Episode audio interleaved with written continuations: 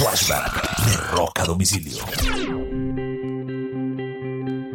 Un 8 de enero del año de 1991 muere Steve Clark, guitarrista de la banda Def Leppard. Tenía tan solo 30 años y murió de una sobredosis accidental de drogas. Steve venía luchando con un problema de drogadicción durante mucho, mucho tiempo.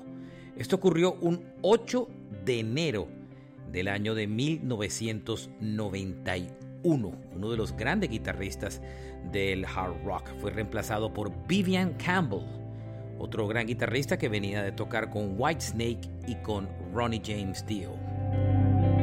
Este fue un flashback de rock a domicilio.